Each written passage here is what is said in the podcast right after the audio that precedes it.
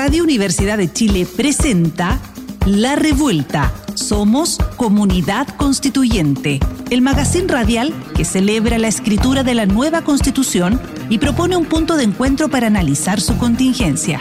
Nos acompañan las opiniones de Nona Fernández, Carolina Redondo, Daniel Urrutia y Constanza Valdés.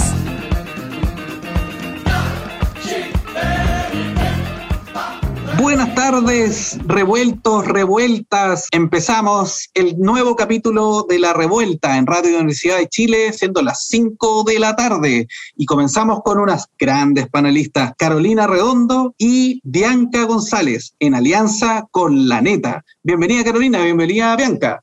Hola, Mari Mari. Hola, un gusto. Mari Mari Pupeñi, Mari Mari Pulamien. Comenzamos, como siempre, viendo quién se ganó el concurso de la revuelta, el libro De pronto oigo la voz del agua de Hiromi Kawakami. ¿Qué, ¿Cuál era la frase, Bianca, te acuerdas? Hoy dice, esto es falso, quieren confundir a la ciudadanía. Los ahorros previsionales son y serán de los trabajadores. Lo que debe cambiar es su administración para que las ganancias no se las lleven unos pocos y las pérdidas los trabajadores. Chan, chan, chan. ¿Quién fue? Ahora sí, Bianca, ¿quién fue?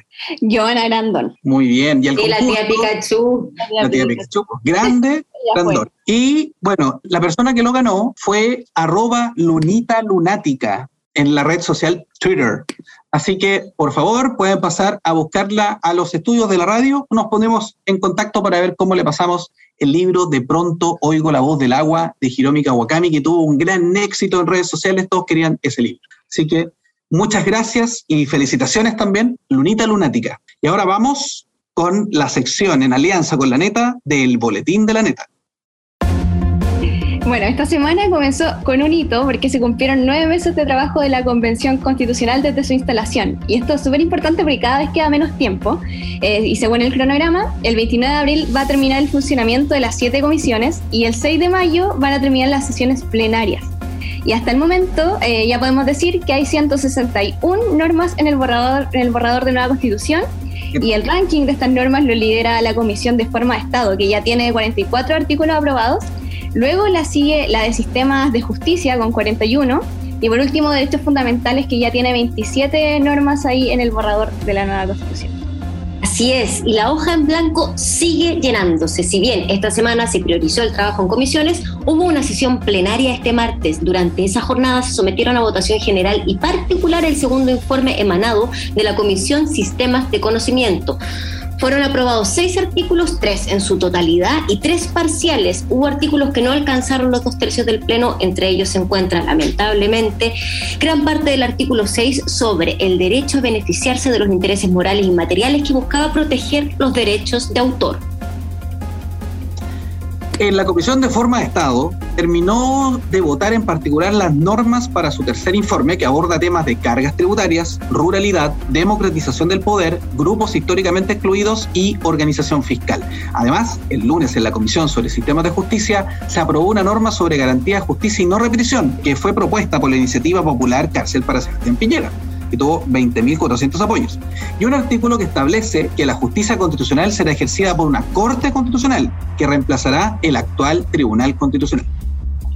Y ayer jueves también fue un día muy especial porque la Comisión de Derechos Fundamentales, que es la que tiene una mayor cantidad de integrantes en la convención, porque tiene 33 en total, deliberó y votó en particular las normas en materia de derechos sociales como salud, eh, seguridad social, eh, educación, vivienda, entre, otros entre otros temas que sin duda son claves para el país. Eh, fueron 57 los artículos que, son, que forman parte de este informe que comenzaron a ser deliberados y votados ayer, eh, ayer día jueves, eh, y entre las normas aprobadas destaca el derecho a la vivienda. Parte de esta norma establece que toda persona tiene el derecho a una vivienda digna y adecuada que permita el libre desarrollo de una vida personal, familiar y comunitaria, y que el Estado deberá tomar todas las medidas necesarias para poder asegurar este derecho. Así es, y noticias importantes. Esta semana recibimos una noticia importante que debemos destacar. Tenemos fecha para el plebiscito de salida. Así es, el día 4 de septiembre y recuerden, el plebiscito será un voto obligatorio para quienes residen en territorio nacional, es decir, en Chile. Así es que te recomendamos revisar tu domicilio electoral y de ser necesario actualizarlo en www.cambiodomicilio.cervel.cl. Y la próxima semana, desde el lunes hasta el jueves, las jornadas estarán marcadas por sesiones plenarias en donde las distintas comisiones debutarán con nuevos informes frente al resto de las y los convencionales. El lunes habrá cuatro votaciones dos reformas al reglamento para agilizar las votaciones, el informe de reemplazo de la Comisión de Principios Constitucionales y el informe de segunda propuesta de la Comisión de Sistema de Justicia. Y otra cosa importante que va a pasar la próxima semana es que el martes se va a votar el informe de reemplazo de la Comisión de Sistema Político, que es muy importante porque propone un bicameralismo asimétrico que por un lado eh, haya una Cámara de Diputadas y Diputados y por otro lado una Cámara de las Regiones al reemplazo del actual Senado. También propone un presidencialismo atenuado, eliminando así las figuras de vicepresidente ministro de Gobierno que habían sido propuestas anteriormente. Y también eh, otra de las propuestas de este informe es que es el voto obligatorio para mayores de 18 años y también facultativo para jóvenes de 16 y 17 años, entre otros. En la próxima semana vamos a tener plenos y plenos y más plenos. O sea, la próxima semana hay que estar muy atento porque ahí se va viendo cuáles son las normas que pasan a los borradores. Bien, queridas panelistas, ¿qué les llamó la atención de esta semana? Tuvimos este boletín, está completísimo, pero ¿dónde quieren poner los acentos? Yo tengo la sensación, no sé, eh, y ahí yo creo que la Bianca está mucho más in situ, en un trabajo diario y constante en la convención, pero tengo la sensación de que la Comisión de Sistema Político es la que se ha llevado eh, la mayor carga en torno al disenso que ha generado al interior y hacia afuera, sobre todo desde los partidos políticos tradicionales, eh, sobre todo desde otros poderes del Estado como son eh, el Congreso. y algo que a mí todavía no me queda claro y a lo mejor ustedes lo entienden mucho mejor que yo, es efectivamente cómo con los artículos aprobados ocurre este bicameralismo asimétrico. Eh, porque creo que de verdad que ha sido un tema que, ha generado controversia, donde efectivamente hay un sistema, se está proponiendo un nuevo sistema y se ha generado mucha resistencia. Eh, me parece natural, me parece lógico, pero es algo que yo no termino de entender como buena ciudadana de a pie. Vamos a tener que invitar a Barça de nuevo, yo creo. Bianca, ¿tú cachai un poquito más del tema del bicameralismo asimétrico? No, la verdad no mucho, porque en la neta cada una como que se especializa en distintas comisiones y yo me especializo más en otras como por ejemplo forma de Estado, de hechos fundamentales también la estoy siguiendo bien de cerca últimamente, sistema político la sigue más que nada la Belén. Así que no, no podría tampoco bueno, Porque, porque bien que tenemos que tener claro que hubo, hubo la bancada democrática cristiana de la constituyente, toda, toda la bancada, dijo que en ocho años se acababa la democracia. Y justamente se refería a este tema, al tema del bicameralismo asimétrico. Bueno, algo eh, Jaime Bázano, la última vez que lo entrevistamos, fue el que había contado un poco más, pero en principio lo que hasta el momento llevamos, y me corrigen si me equivoco, es una, una Cámara, que sería la Cámara de Diputados y Diputadas. O sea, se crea, se crea una, una Cámara de las regiones. No, pero esa es la eh, otra. Pero primero hay una Cámara que es como la Asamblea o la... Congreso, Congreso de Diputadas y Diputados. Congreso de Diputadas, que es como donde la idea, yo creo que lo que he podido ver es que la idea era no replicar, no hacer esto de la doble tramitación que hacía que fuera extremadamente complejo poder aprobar eh, leyes. Entonces que volvían de una comisión a otra, que se iban, que iban años y años y años, y que el Senado generalmente tapaba las iniciativas más eh, de vanguardia o algunas otras cosas, parece que como que esa era la línea y desaparece el Senado. O sea, la propuesta tiene, que es algo muy importante, es que hace desaparecer a esta Cámara del Senado.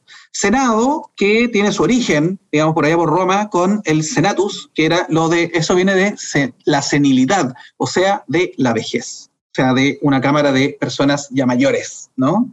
Entonces, eso es la idea de, desaparecer las cámaras y como tú decías, Caro, era reemplazarla, el Senado, más bien, crear otra institución que es una Cámara Representativa de Regiones, ¿no? Más o menos ahí va el asunto. Yo creo que sin duda una de las eh, mayores dudas es cómo este bicameralismo asimétrico, con este presidencialismo atenuado, eh, se lleva a la práctica, porque yo creo que es un tema que quizás vamos a tener que profundizar eh, la próxima semana o conversar, porque ha generado controversia, eh, cuesta entenderlo, si hoy día nuestra formación política es muchas veces lejana a las instituciones y a las formas de Estado que tenemos hoy en día, esta nueva forma que se nos viene a presentar también es muy importante entenderla, eh, sobre todo porque, como veníamos hablando la semana pasada con el convencional BASA, eh, plantea esta mirada de las regiones,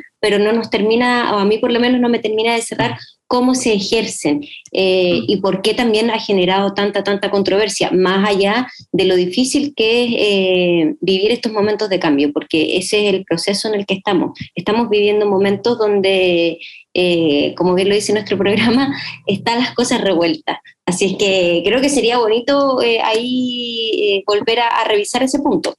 Bonito. Iba a decir que igual quizás les puedo explicar cómo es la diferencia entre el Congreso de Diputados y Diputadas y la Cámara de Regiones, para que también se entienda bien cómo la diferencia, porque por un lado el Congreso de Diputados y Diputados es como la Cámara más política donde van a entrar y salir las leyes, y eh, bueno, como que entre sus atribuciones va a estar también fiscalizar los actos del gobierno, que es como más o menos las atribuciones que tiene actualmente eh, la Cámara de Diputados y Diputadas. Y en cuanto a esta segunda Cámara que se vendría a crear, que era la Cámara de las Regiones, es un órgano más que nada eh, como más deliberativo, deliberativo paritario y plurinacional.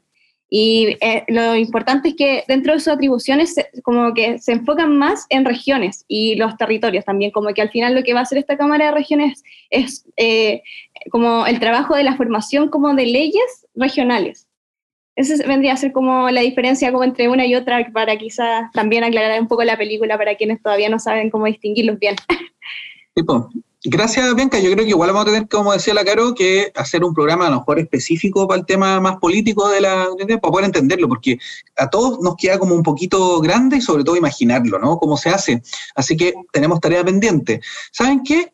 Yo estoy muy contento, muy contento por la, em, la Comisión sobre Derechos Fundamentales que aprobó o una propuesta para el Pleno es, es sobre el derecho a la vivienda. O sea, esto de es que, es, que es, es, muy importante las consecuencias que tiene pensando en lo que nosotros vemos ahora. O sea, es, es el derecho a una vivienda digna y adecuada que permita el libre desarrollo de una vida personal, familiar y comunitaria. ¿Ustedes se imaginan a un gueto vertical de estación central eh, que cumpla esto? Y, yo creo que la respuesta es no. O sea, justamente el, el paroxismo del neoliberalismo que hace que se construya una torre gigante monstruosa donde son nichos básicamente, donde la gente ahí está apiñada, ¿no? Y tiene torres y torres y torres y torres así, donde no hay, donde, ¿cuál es el espacio del libre desarrollo de una vida personal o familiar en ese lugar, o comunitaria? ¿no? Entonces, no, no hay espacio. O sea, desde de de que no hay espacio. ¿no? Entonces, todo esto que la dictadura eh, trajo, que tiene que ver con construyan lo que quieran o hagan lo que quieran mientras tengan plata, Teniendo plata, construyan lo que quieran. Eh, es un, yo creo que esto podría ser un mandato justamente a que haya una humanización de la construcción, del urbanismo, de la creación de ciudad, de la creación de espacio, para que la gente pueda, por ejemplo, y eso nos va a hacer ayudar, yo creo, un montón en la disminución de violencia, en la creación de espacios vivibles, donde no haya que viajar tres horas para poder llegar al trabajo, quizás, ¿no? O sea, la mejora. Quizás obviamente es mucho, pero hay que empezar por alguna parte, como por ejemplo es esta norma que permite el libre desarrollo de una vida personal, familiar y comunitaria.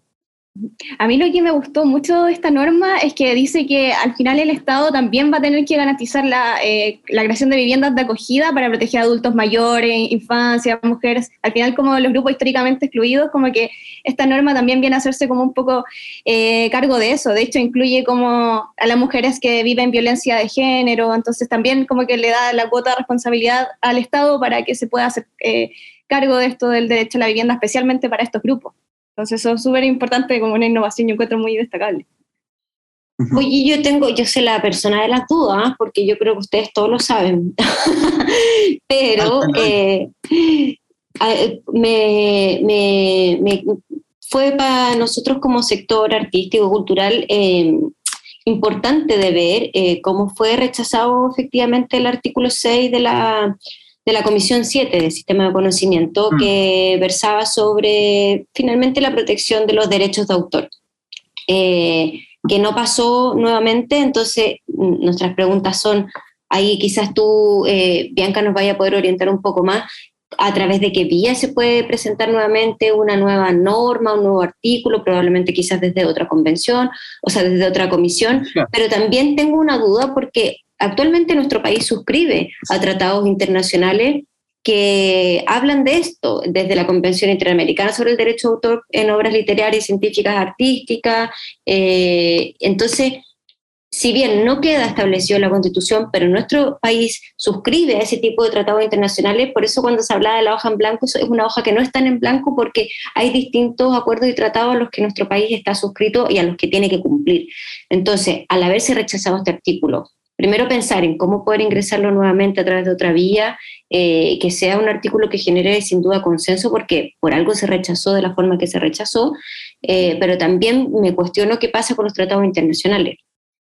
Sí, sobre eso, eh, decir como que no está todo perdido tampoco, porque al final lo que pasó con esta norma es que no alcanzó los dos tercios necesarios para poder ser incluida dentro de la propuesta de nueva constitución, pero sí alcanzó la mayoría de los votos. ¿Y eso qué significa? Que al final eh, esta norma va a volver a la comisión para volver mm. a ser revisada y se va a trabajar en una segunda propuesta. Entonces ahí yo creo que los convencionales lo que van a tener que hacer es ver, como, ver cómo ingresar indicaciones que la puedan modificar, mejorar y ahí trabajar una propuesta nueva, pero por lo que yo observé también durante el debate como de esta norma, cuando se mencionó, es como que una de las críticas que se hacía era como que no nombraba como a los derechos de autor como propiamente tal, pese a que quizás como se refería a eso, pero se llamaba de otra forma, de hecho era derecho a beneficiarse de los intereses morales y materiales. Entonces, quizás ahí yo creo que dentro de la convicción se va a tener que dar sí o sí esa discusión para ver también de qué manera lo van a modelar para volver a presentarlo al Pleno y ahora sí puede alcanzar esos dos tercios necesarios para poder incorporarse al borrador. Claro, claro, yo creo que tú eres la persona adecuada para eh, explicarnos esto del derecho de autor. Lo que ocurre es que tú como creadora artística, ¿no?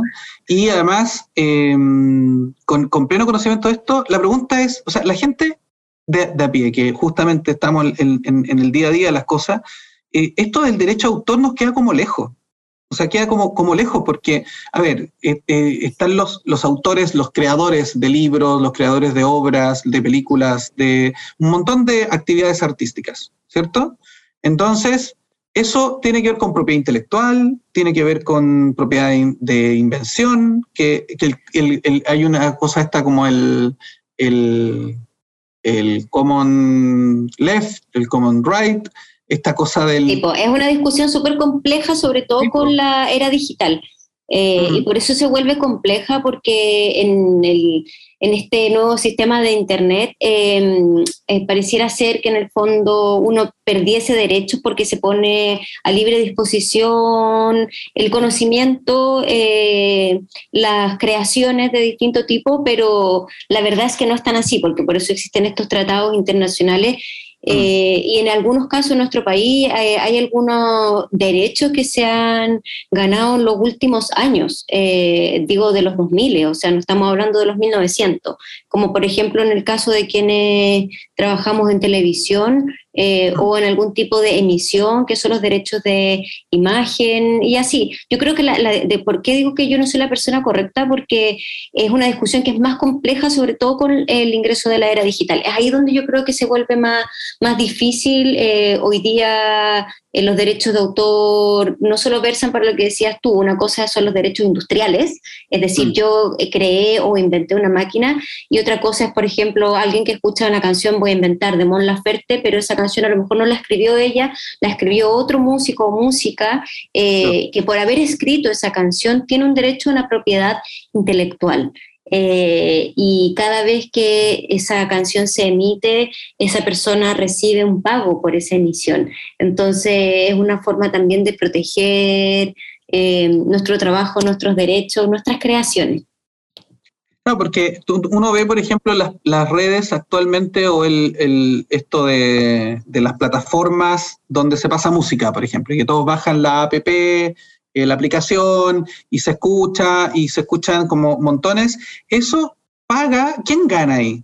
¿Quién gana en esa, en esa aplicación? O cuando pasan una película por YouTube o una película por eh, Netflix, eh, ¿quién está ganando? ¿Quién, ¿Quién gana? Y los autores ganan algo, ganan, por ejemplo, proporcionalmente según las legislaciones vigentes, sí. Ahí obviamente siempre quien gana son las plataformas más grandes. Yo creo que, no sé, hay una serie, no sé si la escucharon de HBO, que se llama I May Destroy You, eh, cuya creadora, escritora, productora y directora eh, y actriz protagonista de la serie, primero fue a Netflix y Netflix le dijo, mira, yo te ofrezco un 1% de las ganancias de esta serie. Y ella dijo, no, no, no, no, no, muchas gracias. Y se fue y dijo, oh, le cerré la puerta a Netflix. Pero luego encontró un sistema que a ella le parecía mucho más justo en relación a su creación, porque la plataforma lo que hace es emitir la creación de una persona y eso es mm. súper importante. Entonces, el, cómo y las proporciones están dados por las legislaciones vigentes. Eh, también los países tienen em, entidades de gestión que son quienes crean la fórmula para poder repartir y quienes se encargan de eso y las y los creadores tienen que estar afiliados a las distintas entidades. Eh, pero yo creo que es un poco a lo que apuntaba la redacción de la norma que decía Bianca. Y por eso es un tema que no es tan fácil y es complejo, sobre mm. todo en esta era digital. Mm. Claro, porque uno, o sea, por ejemplo, un creador de una canción, para, establecerlo de esa manera, luego eh, empiezan por, por, los mecanismos de Internet, etcétera, y como se pierde la trazabilidad. Entonces, si no, ¿cómo le llega justamente el pago por su creación?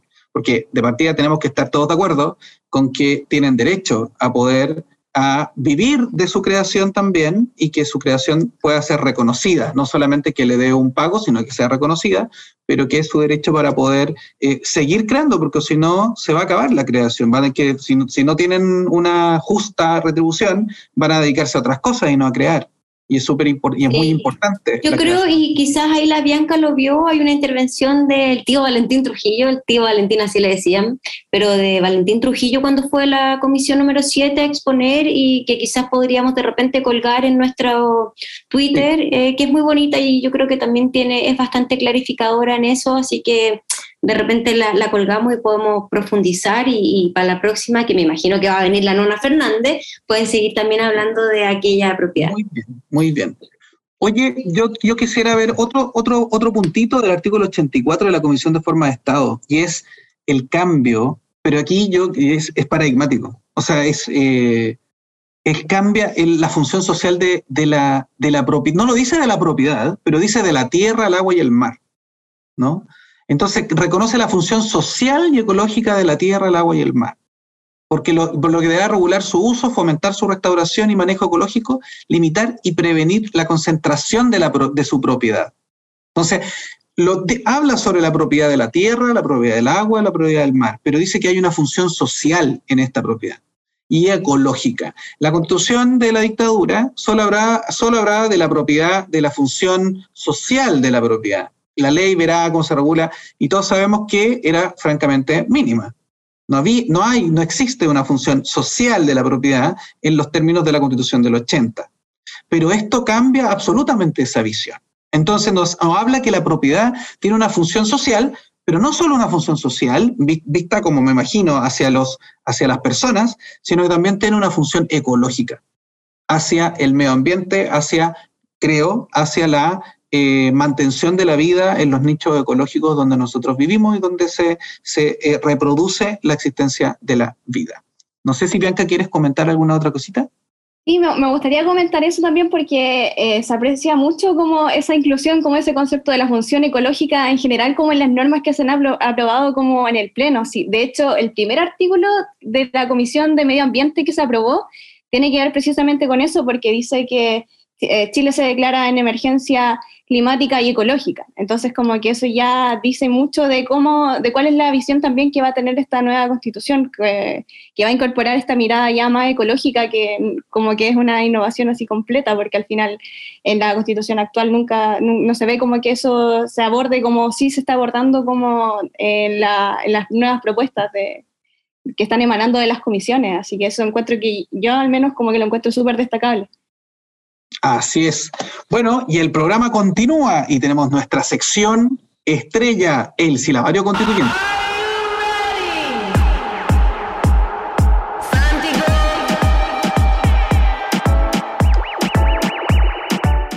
La palabra o el silabario nos indica plebiscito de salida.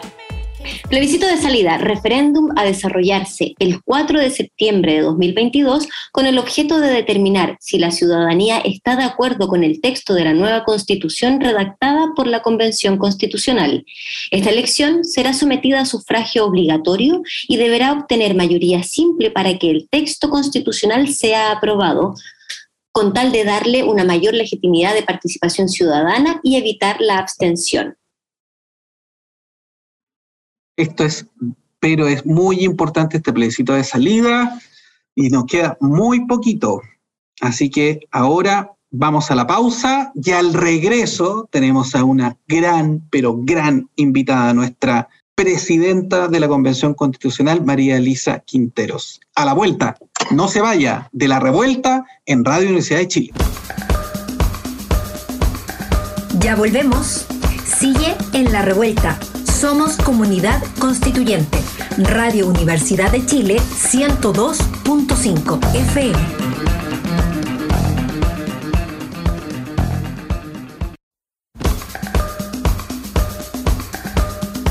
Sigues en la revuelta espacio para conocer la actualidad sobre el proceso constituyente. Ya regresamos.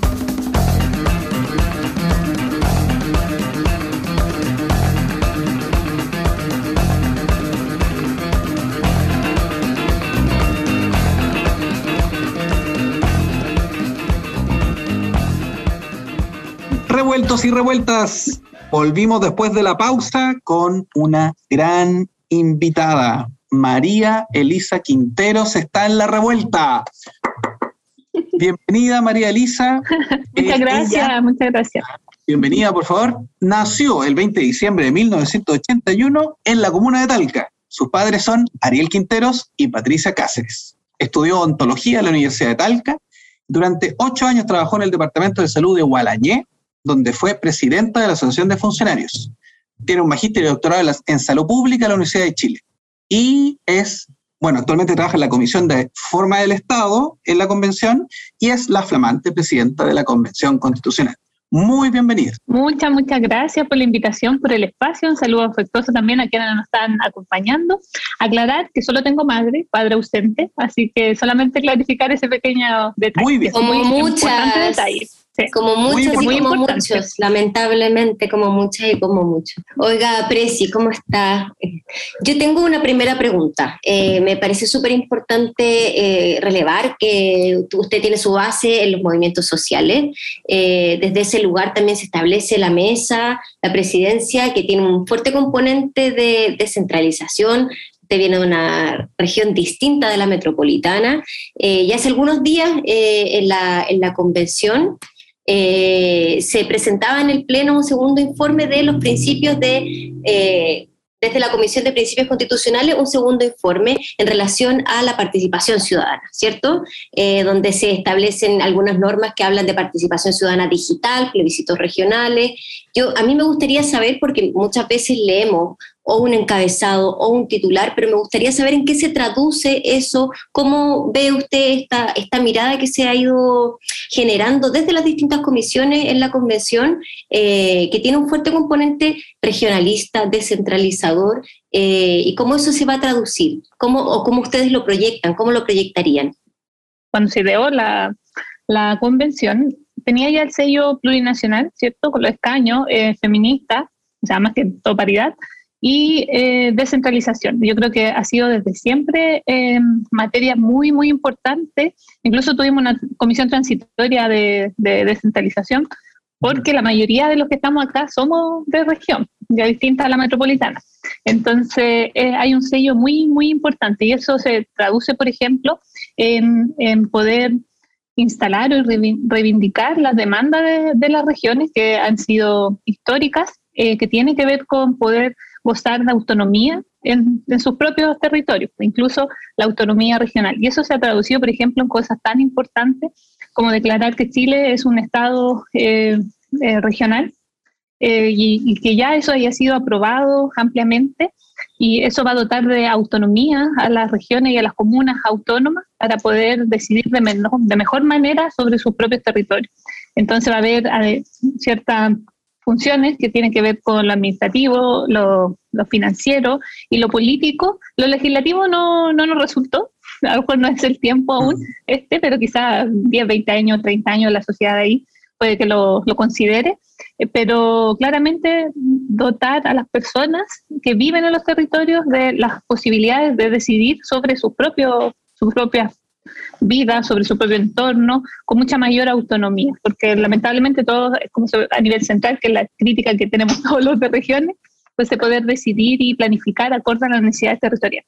Presidenta, yo también tengo una consulta que hacerle. Me gustaría preguntarle eh, qué se evalúa al interior de la constituyente para enfrentar el periodo de campaña por el apruebo. No sé si habrá estarán trabajando algo de forma institucional, porque eh, considerando que se disuelve la constituyente antes de la campaña. Esta es una muy triste noticia, de verdad, porque no tenemos ninguna atribución para, para poder incidir en algo como institución más allá del 5 de, julio, porque eh, de facto se disuelve la, la, convención y no tenemos atribuciones legales porque desaparecemos, entonces no, no tenemos mayor incidencia, salvo lo que podamos hacer ciudadanos como ciudadanas, ciudadanos, cada uno de los constituyentes que, estamos acá, que por supuesto estamos pensando organizarnos, todo lo demás, pero institucionalmente nuestro, nuestra labor finaliza el 5 de julio. Entonces, nuestro compromiso también como, como órgano constituyente es informar, eh, cumplir con el derecho a información que deben tener, la, cumplir con ese derecho las personas eh, y que poder darles las herramientas para que puedan decidir informadamente qué votar. Ya después lo, las campañas, eso no, no tiene que ver con la, con la convención propiamente tal. Lamentablemente, es así. Presidenta, pero eh, ¿existe algo, alguna conversación con el, con el gobierno que finalmente el Ejecutivo, el que es responsable también de, llevar adelante el proceso, también, ¿no? O sea, de poder acompañar y todo. ¿Hay alguna conversación con, con el Ejecutivo en base a, a, poder realizar algo justamente cuando ya se disuelva la, la constituyente, entendiendo la, la presidencia, ¿no? Pero, pero no se ha podido conversar algo, alguna situación, alguna, alguna manera como de continuar vinculados, porque bueno, por lo demás, todos ustedes van a tener que volver a trabajar también. O sea, a trabajar Exacto. en sus trabajos, no en la constituyente, ¿no? Exacto. Conversaba con el vicepresidente Gaspar y él tiene que volver a fin de julio eh, a su trabajo, si no lo desvinculan. Y bueno, yo tengo que averiguar si me puedo conseguir permiso sin goce de sueldo, extenderlo pero es un hecho que cada uno tiene que volver a su vida porque todos tenemos que trabajar para subsistir.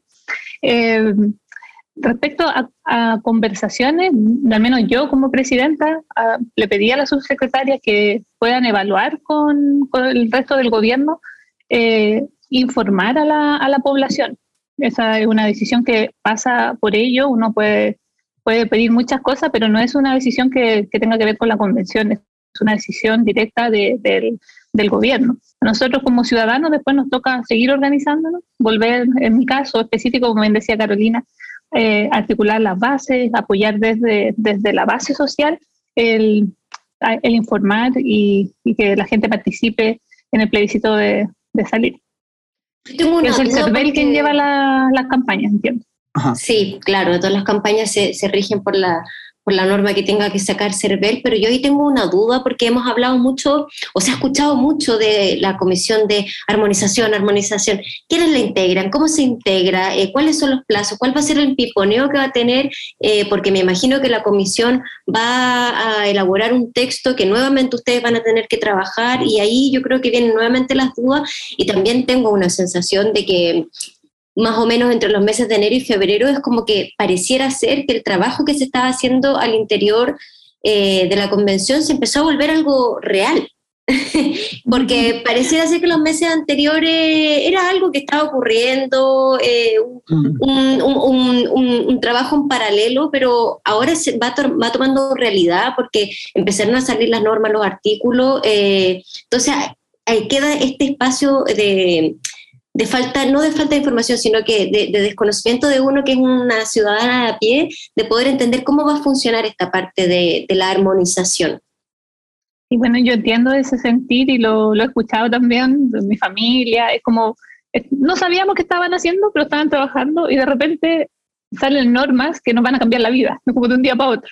Entonces, claramente hay una sensación de, preocupación o de incertidumbre que nos tenemos que hacer cargo y eh, dar certezas. Y esas certezas van a venir en la última etapa de la, de la convención, porque ahora se deliberan las comisiones, se discute y es el pleno quien resuelve, ¿cierto? Y lo que no vuelve a la comisión y eso. Entonces, las comisiones, muchas discusiones preliminares que lamentablemente se han tomado como realidad y se comunican como que quedó en el borrador y eso es un error. Lo único que es real es lo que queda y se aprueba el pleno. Entonces aquí saqué el calendario para no equivocarme en la fecha. Y nosotros terminamos todo este proceso de votación eh, el 13 de mayo, ya ahí vamos a tener un borrador preliminar, porque de ahí viene armonización, es esta comisión que por el reglamento la componen 40 constituyentes, se, se conforma con patrocinios y ellos tienen que ver inconsistencia, ver todo, todo lo que puede ser incongruente dentro del borrador y arreglar. Eso básicamente. Y vamos a partir el, 16 de mayo en Antofagasta con ese proceso. Y mientras ellos están trabajando, los demás vamos a ir a informar, informar, informar lo que más podamos. Y así nos va a pillar junio y, terminamos. Perdón, Presidenta, ¿y esas 40, esos 40 convencionales que conforman esa, esa comisión de armonización, cómo se designan? Son eh, elegidos con patrocinios. Entonces está calculado de tal manera, no, no me acuerdo el número exacto de patrocinio ahora, pero todas las integraciones, por lo general, para asegurar representatividad de todos los colectivos, establece un número patrocinio. Entonces, lo importante es que con ese número patrocinio va a haber representación de todos los colectivos. Está pensado así para otorgar representatividad. Como que sea una mini convención, un mini pleno. Porque además es muy, complejo, muy compleja esa tarea, porque pueden cambiar el sentido de toda una norma, la pueden cambiar con, con una coma. Entonces, sí, por supuesto sí, es importante. A, esta, a esa comisión, justamente. Eh, Presidenta, usted en una entrevista de un medio amigo dijo, no estoy en la convención para trabajar por algo que, se va, que va a ser rechazado. Y una, una pregunta es, ¿cómo, toma, ¿cómo toman en el interior y en la mesa, eso también, en las discusiones, las encuestas que ponen, que ponen en un alto, eh, en un alto lugar al rechazo, que lo ponen como más, más alto incluso que la prueba? Sí, bueno, lo, primero es que, claro, las la recibimos, eh, pero también hemos recibido harto tiempo esto y entonces, eh, por supuesto, lo tomamos, lo, lo conversamos, eh, pero más allá no, no lloramos, no, no, no entramos en crisis ni en angustia, para ser bien realista. Lo que hacemos es ver ya cómo seguimos mejorando la cosa, cómo seguimos comunicando, informando, porque también eh, no es solo lo que comunicamos por la radio, por la tele, qué sé yo, sino también cómo llegamos a las personas de a uno, ya eso, cómo llegamos a las bases que le decía que también nos falta, porque hemos estado con tanta cosa que Secretaría de Participación Popular eh, ha estado un poco ausente, porque la comisión también está ocupada haciendo normas. Entonces ahora es ver cómo llegamos a, a la comunidad, a la, a la gente del barrio, a las postas, al bombero, al micro. Y eso es el desafío que también tenemos. Entonces, cuando yo digo comunicación, que tal vez me he equivocado en, cuando voy a prensa, es más bien de información, que tiene que ver un área de comunicaciones y el otro de, de, de informar directamente a la persona lo que quedó en el texto. Entonces, no sé por qué llegué a eso, pero es como que me perdí un poco de lo que estábamos conversando, perdón. No, está todo bien, Presidenta, muy bien, y va en la línea de informar y también de reflexionar acerca del... Ah, por la encuesta. Sí, y, y eso esperamos que mejoren con el tiempo, tengo fe. Claro, pensando que hay encuestas como la Academ que no la chuntaron a ninguna en, en, otros procesos y ahora aparecen así justamente otra vez intencionando el voto, que eso es lo que están haciendo, ¿no? Y además que las encuestas generalmente están, vienen por ciertos sectores que están bastante interesados en que las cosas ojalá no, no funcionen. Y eso también hay que transparentar. Sí, y también eh, ser críticos con las encuestas. Yo vengo del mundo de, la salud y tenemos formas de investigar que son súper rigurosas. Entonces, cuando entra a este mundo, o sea, sin, hacer un comentario negativo a las encuestas que hay, eh, igual hay que ver bien a quién nos representa y un detalle de la metodología que nadie hace alusión en esta encuesta. Entonces ahí también hay que verlo todo en su justa medida. Yo digo que una foto de un momento, pero esa foto no, no nos explica las causas, no, no nos ayuda más que a saber cómo está la foto, nada más. Mm. A mí me gustaría también preguntar por el tema eh, actual de, del debate y también todas las votaciones que se están realizando en el Pleno. Y me gustaría saber cómo trabajan los acuerdos en el Pleno, porque al final, ¿cómo hacen para consensuar cosas que realmente, no sé, puede tener una mirada muy distinta, por ejemplo, respecto a la propiedad del agua o distintas normas? Entonces, ¿cómo también han estado trabajando como desde la interna para poder trabajar y, y llegar a esos acuerdos que son tan necesarios para alcanzar esos dos tercios en el Pleno? Sí, bueno, ahí hay distintas realidades dependiendo de la comisión. Por ejemplo, yo me cambié a la comisión de forma de Estado, como bien decía Daniel, y es una dinámica totalmente distinta. No sé si porque casi todos son de regiones, distinta a la metropolitana, no sé, pero ahí había un acuerdo muy amplio, incluso hasta con el sector eh, más duro de la derecha, como que algo había ya de buena, de bueno, de acuerdos muy preliminares, de consensos más que de los cambios que necesitaba el país. Entonces, ¿cómo al final se crean esos, esos acuerdos? Tiene que ver con todas las reuniones, millones de reuniones y chats de, de WhatsApp también, que se dan paralelos, se dan eh, las reuniones, hay, hay em, comisiones que se reúnen temprano a las 8 para ver cómo consensos y no solo las votaciones, sino previo. ¿Cuál, ¿Cuál esto hace más sentido de todo el listado de normas? ¿Cuál es la de consenso? ¿Qué indicaciones se presentarán para mejorarla? Entonces, hay todo trabajo que va más allá de la comisión, que se prepara en los tiempos que uno tiene, que es en la noche, los sábados, los domingos. Eh, no sé, mm. ustedes no saben cómo están esos chats. Yo estoy como en varios metidas por cosas de la vida y, y arden todos esos chats trabajando sábado, domingo, todo. Bueno, es, em, Ah, perdón, Dani, yo tenía una, una duda. Pero sí, pero yo sé que a lo mejor este no, no, no, no escuché la, la, otra versión y por eso se lo quiero preguntar, sobre todo porque hemos estado hablando de cómo se comunica la convención.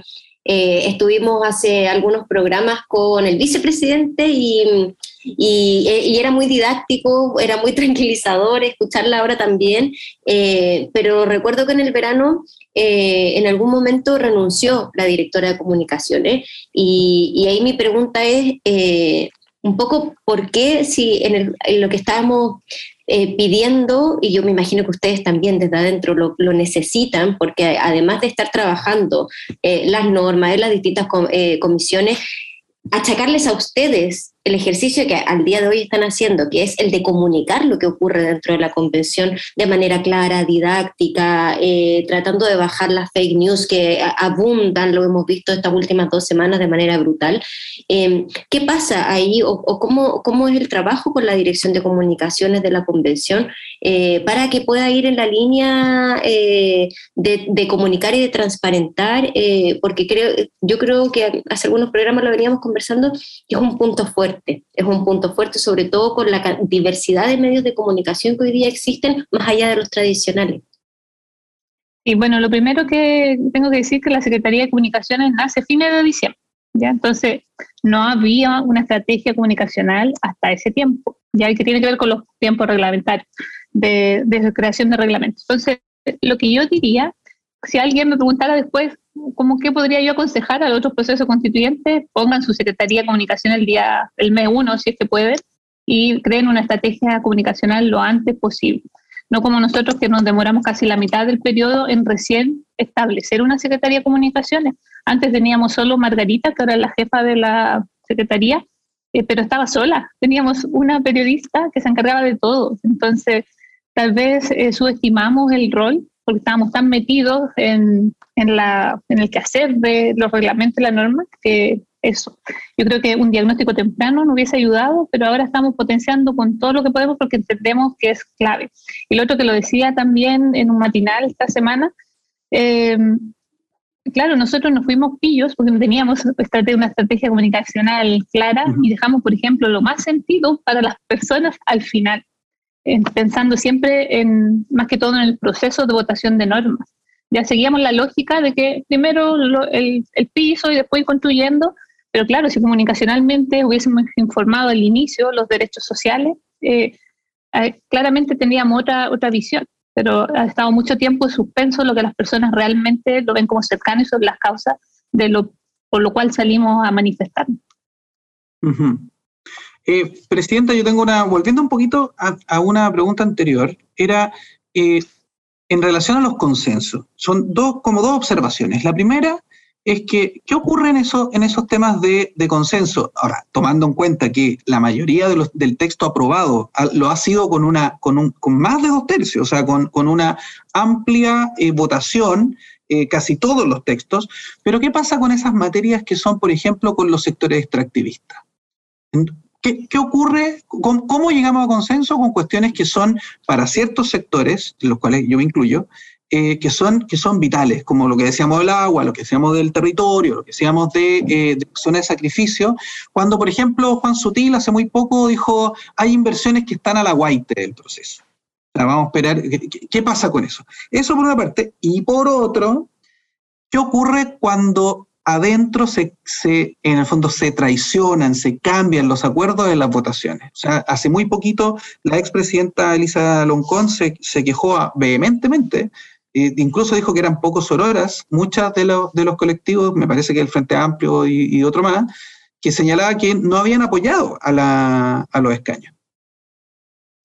Y bueno, lo primero es que todo lo que tiene que ver con el modelo económico y, el resto de los artículos de naturaleza todavía no llegan al Pleno. Ya se estaban votando entre esta semana y eh, van a llegar, eh, creo ya en una o dos semanas más los vamos a, a votar.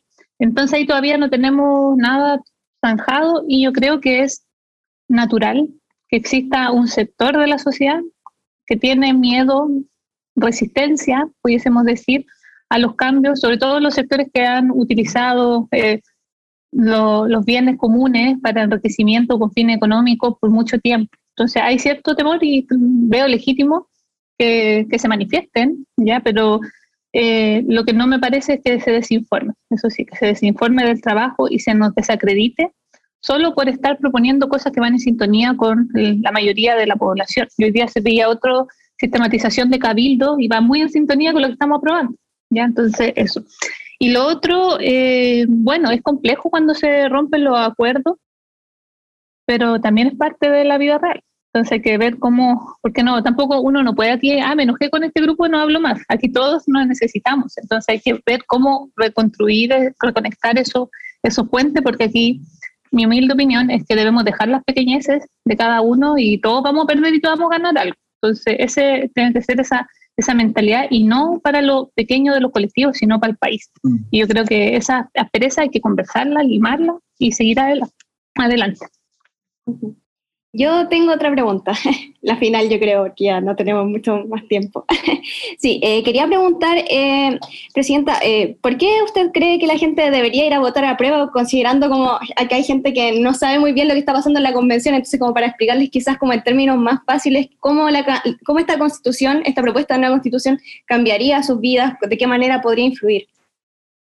Bueno, lo primero porque es un, proceso realmente democrático, único en la historia de Chile y no tiene comparación con la constitución del 80 que fue escrita por un grupo en dictadura y impuesta a la fuerza. Entonces ya solamente por ser democrática tiene un plus. Y también eh, invitar a las personas a revisar el borrador, a informarse por las vías oficiales de la convención. Vamos a mejorar, por supuesto, y comunicar en un lenguaje fácil todo lo que se apruebe y contrastar cómo mejoraría, porque esta constitución del 80 y todo lo que se amarró después es la base de la desigualdad enorme que existe en el país. Y lo que queremos es lograr este Estado social eh, de derechos, que por lo, por lo que vinimos mucho y mucho, y todavía no se aprueba así, para ser honesta, todavía estamos en, en ha llegado la segunda propuesta al, Pleno, pero claramente eh, esta propuesta integra las necesidades de la, de la población. Entonces, dar respuesta no lo vamos a ver nosotros y nosotras, porque a lo mejor se ven súper jóvenes, puede que sí, pero los que vienen más adelante, que tengan una vida mucho más digna por vivir y una, también una naturaleza eh, en cual puedan subsistir y vivir en armonía. Muchas gracias, muchas gracias. Y sobre todo, Daniel agradece ese apodo de joven que le acaba de dar la presidenta de la Comisión. a mí, Caro? ¿Por qué a mí? ¿Ah? Presidenta, por favor, ha sido una entrevista eh, súper clarificadora. Yo creo que la gente, los revueltos y revueltas de la Radio Universidad de Chile le agradecen mucho, nosotros también. Le agradecemos mucho la posibilidad de conversar, también de manera llana, de manera didáctica, y para que podamos seguir aprendiendo sobre la constituyente y sobre todo que nos hagamos la convicción de que podamos aprobar en, eh, en el plebiscito del 4 de septiembre.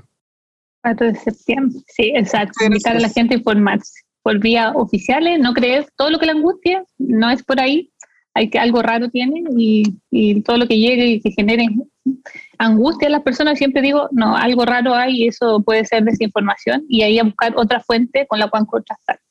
Eso que estamos en una era súper rara en que todas las mentiras se vuelven verdad, es súper raro este tiempo. Es informarse adecuadamente. Y a apoyar el apruebo. Gracias, Presidenta. Un gran abrazo. Muchas gracias por venir a la revuelta. Muchas gracias a usted y a todos quienes nos escuchan. Oye, qué buena la entrevista de la presidenta. Yo creo que ha sido una de las entrevistas como más claritas, didácticas y muy claras también en el momento que estamos viviendo en esta semana, en que ya nos queda nada, nos queda nada, nada, nada, y la presidenta ha venido a poner los puntos sobre las IES. Sí, yo tengo una, una, reflexión cortita que yo creo, y ahora que hablábamos con la presi, eh, tengo la sensación de que este nuevo gobierno, lo estoy enlazando, eh, este nuevo gobierno que eh, ha tenido tantos signos, ha sido tan simbólico, yo creo que toma un poco la posta de lo simbólico que ha sido el proceso de la convención. partir con una presidenta de pueblo originario de Gualmapu, hoy día una presidenta que proviene de los movimientos sociales, que vive en una región distinta de la metropolitana. Creo que en el fondo estamos traspasándonos como un nuevo momento que, donde los símbolos y ese tipo de signos eh, los estamos valorando y los estamos poniendo en primer plano y eso creo que es súper importante. Y lo pensé cuando terminamos la entrevista que me pareció en el fondo bonito eh, eh, que lo podamos ir enlazando y poniendo en valor nosotros también. Bueno, para, las grandes transformaciones necesitamos un, gran relato. Y yo creo que estamos construyendo un relato como nación, como naciones, y, eso nos va, nos va, como se llama, a poder dar la fuerza para poder hacer ese cambio. Ahora, como no solo de relatos vive la gente, también tenemos concurso en la revuelta quién dijo esta frase para poder ganar un libro de la revuelta. Ustedes participen, por favor, llenen las redes sociales de la revuelta con quién hizo esta la frase de la semana. Bianca, por favor, ¿cuál es la frase? Es la primera vez en una constitución en el mundo que se habla de los sistemas de conocimientos y no solo de ciencia. Es la primera vez que en una constitución chilena se establece el derecho a los conocimientos. Yo sé quién es, yo sé quién la dijo, yo, ya sé. Ah. Oye, ¿y cuál es el libro de la semana? Porque esta es la frase, pero el libro. El libro se llama Si la lucha sigue, de Rosario Castillo Jiménez, Raúl Alonso Alemani y Federico Bisofi. ¿no? Y este fue una, eh, un regalo de Bianca, que trajo el libro para, la, para, para el concurso.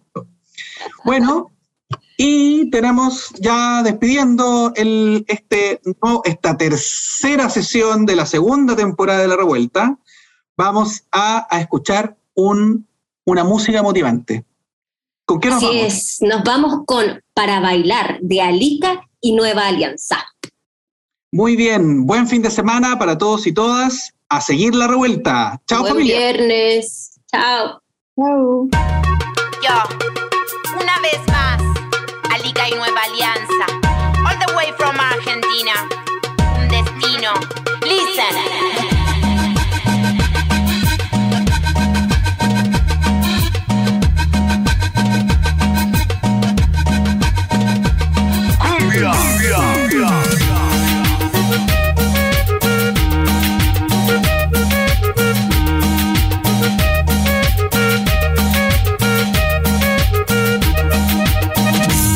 Lo que veía, vine a hablar de la vida en el barrio, vine a contar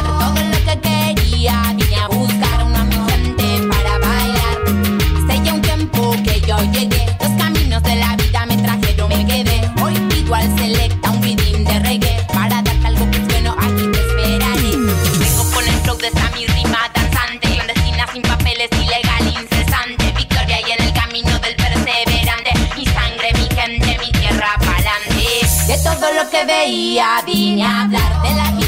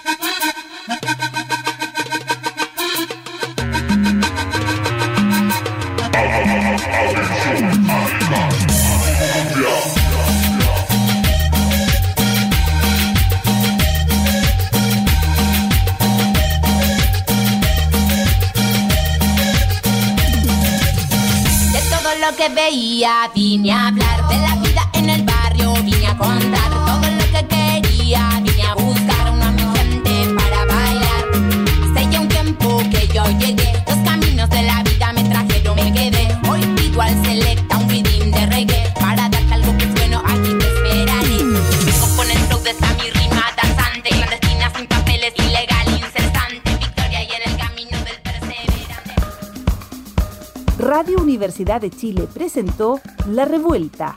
Somos Comunidad Constituyente.